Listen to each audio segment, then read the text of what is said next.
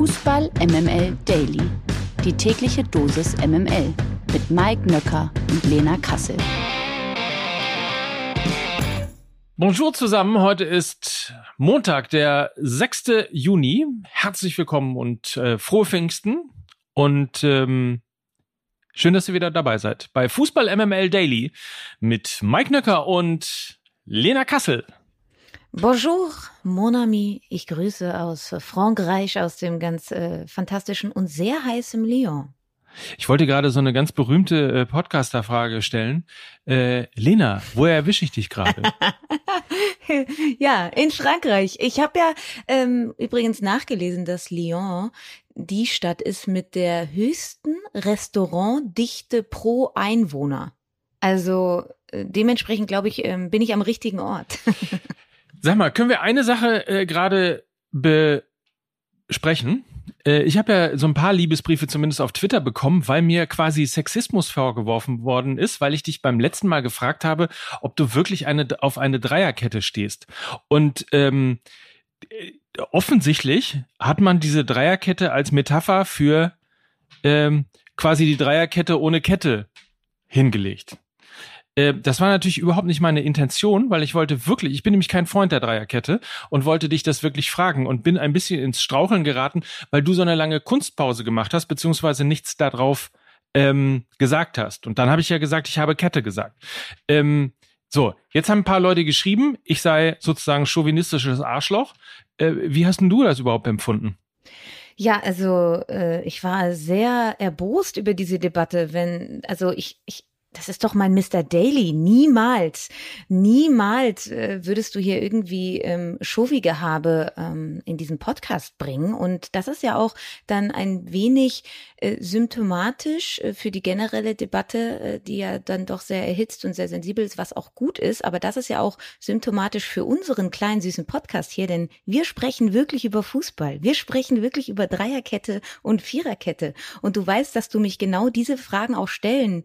Äh, dass du mir genau diese Fragen auch stellen kannst, darfst, sollst, weil wir eben hier über Fußball sprechen. Und da reden wir eben dann auch über Vorlieben von Dreier- oder Viererkette. Und ich mag die Dreierkette. Ich gebe zu, die künstlerische Pause war eventuell ein wenig zu lang, hat Interpretationsspielraum gelassen. Das ist ein Learning, wie man so schön sagt. Im Podcast bei so äh, bei so einer Thematik sollte man möglichst schnell anschließen. Ich habe das begriffen. So, arme Lena. Ich, ich wollte es nur übernehmen, also was so Christian und andere äh, geschrieben haben. Danke, dass wir das aufklären konnten. Ich hoffe, es beruhigt sich jetzt wieder alles, wobei es ja auch nur, war ja kein Sturm, sondern höchstens ein Lüftchen.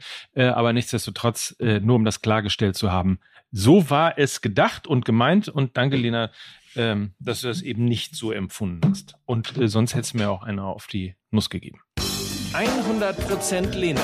Guten Morgen, Mike, und Happy Monday. Präsentiert von Lena Kassel. Das DFB-Team ist mit einem 1 zu 1 Unentschieden gegen Italien in die Nations League gestartet. Nach der 1 zu 0 Führung für die Squadra Azzurra durch Pellegrini ist in der 70. Minute konnte Josua Kimmich nur drei Minuten später für den Ausgleich sorgen. Mehr war dann allerdings nicht mehr drin. Trainer Hansi Flick zeigte sich nach der Partie in Bologna nicht sonderlich zufrieden. Ihm fehlte vor allem das Tempo im deutschen Spiel. Lena, mit welchem Gefühl hast du die Partie gesehen und analysiert? Also erstmal finde ich es unsäglich, dass solche Spiele mitten in die Sommerpause gelegt werden. Und ich finde, das hat man diesem Spiel auch angesehen. Ähm, viele Spieler auf beiden Seiten waren aus dem Rhythmus, waren im Kopf nicht frisch, waren dann dementsprechend auf dem Platz auch nicht frisch. Und du hast die Jungs da aus dem Sommerurlaub geholt, schickst sie dann nach dieser Woche wieder in den Urlaub. Und also ich finde das ganz komisch, total befremdlich und ähm, war auch selber als Zuschauerin wirklich nicht im Feeling, mir jetzt ein Länderspiel reinzuziehen, was dann eben kein WM-Spiel ist, sondern ein Nations League-Spiel. Das mal vorangestellt. Ich finde, das hat dem rein sportlichen Aspekt nicht gut getan, denn es war kein hochklassiges Fußballspiel und ich schiebe es jetzt einfach mal auch auf das Timing der Ansetzung. Das war das erste Gefühl, was ich hatte. Das zweite Gefühl war, dass ähm, sieben Bayern-Spieler in der Startelf standen und es wirklich hm, schwierig problematisch vielleicht sogar ist, dass äh, dort eine gewisse Abhängigkeit da besteht. Also je nachdem, wie die Performance der Bayern-Spieler ist, dementsprechend ist eben auch die Performance der Nationalmannschaft. Und das hat man in diesem Spiel auch wieder ganz deutlich gesehen. Diese sieben Spieler haben für mich nicht funktioniert. Ich würde Joshua Kimmich ausklammern, aber der Rest eben nicht. Und ähm, das hat dann eben auch das ganze Spiel der deutschen Nationalmannschaft maßgeblich beeinflusst. Ähm, wenn ich da jetzt mal auf die Außenposition gucke mit Gnabry und Sané, die waren wirklich ersch erschreckend schwach. Und ja, sie hatten halt einfach drei Wochen lang kein Pflichtspiel, hatten dann dieses unsägliche Finish, sind mit einem komischen Gefühl aus dieser Saison gegangen. Und das hat man meiner Meinung nach auch in diesem Spiel gesehen. Generell war ich aber auch mit den hinteren Außenpositionen nicht zufrieden mit Thilo Kehrer und Benjamin Henrichs. Also Außenverteidigerposition generell eine Debatte, äh, über die wir äh, führen müssen. Äh, Mike, wenn wir mal Zeit haben, Außenverteidiger im deutschen Fußball oder generell in der Bundesliga äh, sehr rar gesät und fand die Performance auf den Außenpositionen nicht gut. Und äh, Hansi Flick hat das Tempo angesprochen ähm, dass ihm das vor allem fehlte. Das habe ich auch so empfunden. Gerade im letzten Drittel fehlte mir so ein Stück weit die Spritzigkeit und die Tempowechsel, um auch mal für ein Überraschungsmomentum zu sorgen. Das gab es nahezu gar nicht. Und dann kommen wir eben auch zur letzten Sache, die ich empfunden habe nach diesem Spiel. Wir haben immer noch ein großes Stürmerproblem, weil wir keine Alternative haben zu diesem spielerischen Neuner.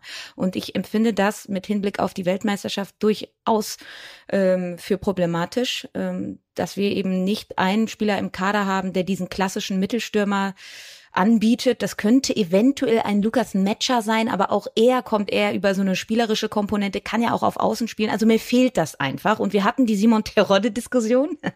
Das, und es ist natürlich traurig, dass wir ihn reinwerfen müssen, weil er hat jetzt eine gute Saison in der zweiten Liga gespielt und jetzt noch nicht in der Bundesliga irgendwie also sich, sich angeboten und gezeigt. Und trotzdem gibt es sonst auf diesem Feld eben nicht so viel.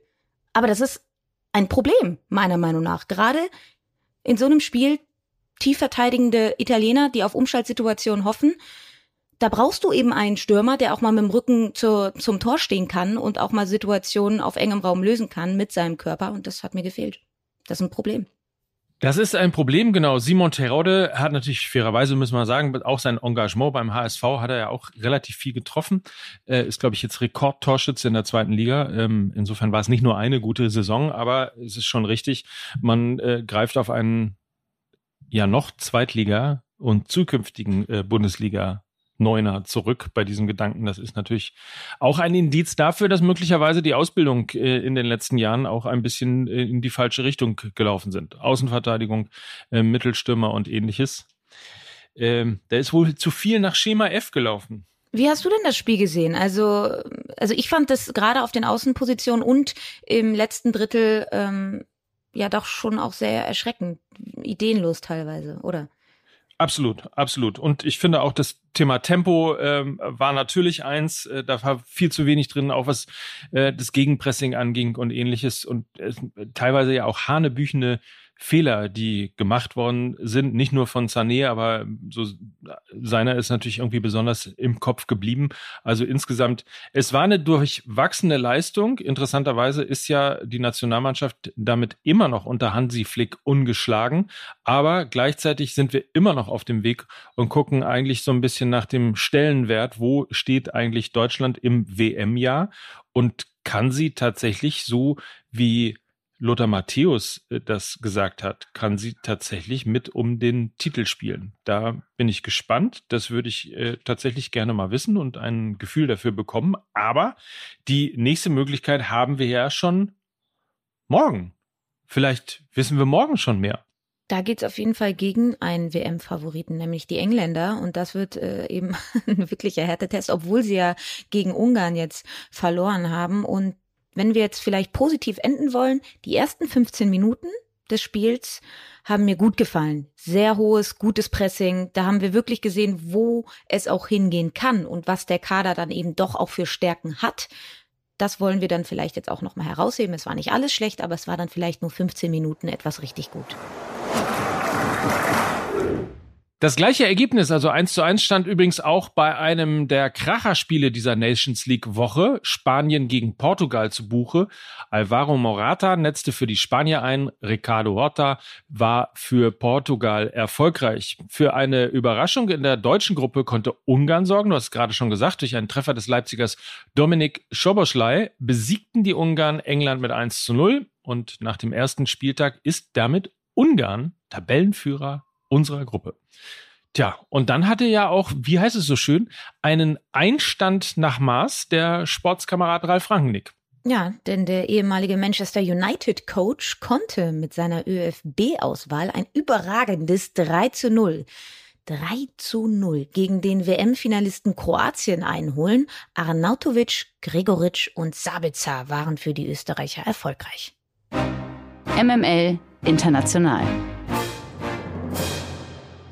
Das kleine Fußballmärchen in ja doch düsteren Zeiten ist leider ausgeblieben. Die Nationalmannschaft der vom Krieg gebeutelten Ukraine hat das letzte europäische Ticket für die WM-Endrunde in Katar wirklich dramatisch verpasst. Im Playoff-Endspiel in Cardiff unterlag die Mannschaft von Trainer Alexandre Petrakov gegen Gastgeber Wales durch ein Eigentor des früheren Dortmunders Andriy Jamolenko mit 0 zu 1. Wales hingegen freut sich über die zweite WM-Teilnahme nach 1958. Gegner in der Vorrundengruppe B in Katar sind die USA, Iran und Vize-Europameister England. Die Ukraine konnte sich bislang einzig für die WM-Endrunde 2006 in Deutschland qualifizieren. Leider hat es diesmal nicht geklappt und trotzdem bin ich mir sehr sicher, dass alle Herzen trotz der verpassten WM-Teilnahme der Ukraine gehören. Fakten, Fakten, Fakten. Daniel Farke ist neuer Trainer bei Borussia Mönchengladbach. Wie die Fohlen mitteilen, hat der 45-jährige Deutsche einen Vertrag bis 25, also 2025 unterschrieben. Farke war in Deutschland bereits für den SV Lippstadt und Borussia Dortmund 2 verantwortlich. Mit Norwich konnte er dann in der englischen Premier League Erfahrungen auf höchstem Niveau sammeln. Zuletzt trainierte der 45-jährige den FK Krasnodar in Russland. Den Job gab er allerdings im Zuge des Ukraine-Krieges auf. Nun landet Farke also erstmals in der Bundesliga. Und die Frage der Fragen ist natürlich, ist das der richtige Mann für Borussia? Also erstmal glaube ich, dass Daniel Farke menschlich für Borussia Mönchengladbach ein absoluter Glücksgriff ist. Ich weiß nicht, ob ihr es vielleicht verfolgt habt. Er hat gestern eine wirklich beeindruckende Pressekonferenz hingelegt, wo man ein bisschen reinfühlen konnte, was das so für ein Typ ist. Ich habe mal ein Zitat rausgepickt. Für mich ist auch nicht wichtig, was die Menschen denken, wenn man zur Tür reinkommt. Viel entscheidender ist, was die Menschen denken, wenn man zur Tür rausgeht. So ähnlich hat es auch Jürgen Klopp mal gesagt. Also da kann man dann auch schon ein bisschen nachfühlen, was er so für ein Typ ist. Und Spieler, die unter ihm schon gespielt haben, berichten eben, dass sie wirklich für ihn durchs Feuer gegangen sind. Und ich bin der Meinung, genau das braucht der Verein nach so einer Saison, wo so viele Säulen weggebrochen sind, auch in der Außendarstellung. Und er hat jetzt eben die Chance in seiner ersten Saison in der Bundesliga. Ich hatte irgendwie immer das Gefühl, wo ein Trainerplatz frei war, wurde immer relativ schnell Daniel Farke gerufen. Das war bei Hertha so, das war bei Schalke so. Jeder wollte ihn irgendwie auf seiner Trainerbank haben. Die Borussia hat es jetzt geschafft und ich glaube, der Trainer kann es schaffen, Mannschaft, Club und Umfeld wieder zu vereinen. Denn das ist auf so einer weichen Ebene definitiv nötig. Er steht, wenn wir jetzt mal sportlich drauf gucken, für einen dominanten ähm, Ballbesitz. Äh, das hat er auch bei Norwich so gespielt. Mit denen ist er ja zweimal aufgestiegen, kommt aber eigentlich äh, von Borussia Dortmund 2, ist da zweimal knapp am Aufstieg in die dritte Liga gescheitert und ähm, hat dann aber eben bei Norwich auf sich aufmerksam gemacht und nichtsdestotrotz Offensiven Fußball hat auch Adi Hütter gespielt. Das Wichtige ist eben die Defensive zu stabilisieren. 61 Gegentreffer, ja, waren in der vergangenen Saison der drittschlechteste Wert der Liga und da braucht Daniel Farke eben eine bessere Balance zwischen eben Stabilität, Ballbesitzspiel und eben einer Fitness denn die Fitnesswerte in der vergangenen Saison waren eben auch nicht so gut. Ich finde den Zeitpunkt hervorragend, weil es gibt ja auch noch ein paar unbekannte Ausgänge von Personalien, Stichwort Jonas Hofmann, Markus Thüram, Plea, Embolo und so weiter und so fort. Und es ist jetzt eben fantastisch, dass sie jetzt schon ihren neuen Mann da haben. Er kann Gespräche führen, er kann seinen Kader auch zusammenbauen. Deshalb wesentlich, meiner Meinung nach, wesentlich bessere Lösung als Lucien Favre. Und grundsätzlich äh, scheint der Trainerposten zweite Mannschaft Borussia Dortmund ein gutes Sprungbrett zu sein, denn nach Informationen von Sky wird Enrico Maaßen, und das ist nämlich der aktuelle Coach der zweiten Mannschaft von Borussia Dortmund, neuer Trainer beim FC Augsburg. Da müssen noch ein paar Details äh, geklärt werden, bevor das offiziell bekannt gegeben werden soll. Was aber offiziell schon bekannt wurde, ist das hier. Und auch Arminia Bielefeld hat einen neuen Coach gefunden. Der Italiener Uli Forte wird den Bundesliga-Absteiger fortan übernehmen. Für Forte ist es das erste Engagement in Deutschland. Zuvor war der 48-Jährige nur in der Schweiz aktiv, wo er unter anderem für die Grasshoppers, den FC Zürich und die Young Boys Bern an der Seitenlinie stand. Er wurde unter anderem zweimal Schweizer Pokalsieger und betreute zuletzt Iverdons Sport in der zweiten Liga der Eidgenossen die MML Gerüchteküche. Christian Pulisic könnte Sadio Mané beim FC Liverpool ersetzen. Sollte der Abgang des senegalesischen Flügelflitzers über die Bühne gehen, könnte der US-Boy Pulisic seinen Platz eben einnehmen. Das berichtet unter anderem Focus Online und die Bild-Zeitung und die berufen sich dabei auf Mail One. Dem Bericht nach könnte allerdings auch Serge Gnabry im Gegenzug ein heißer Kandidat für den Klopp Club sein. Also, Liverpool für beide eine gute Lösung?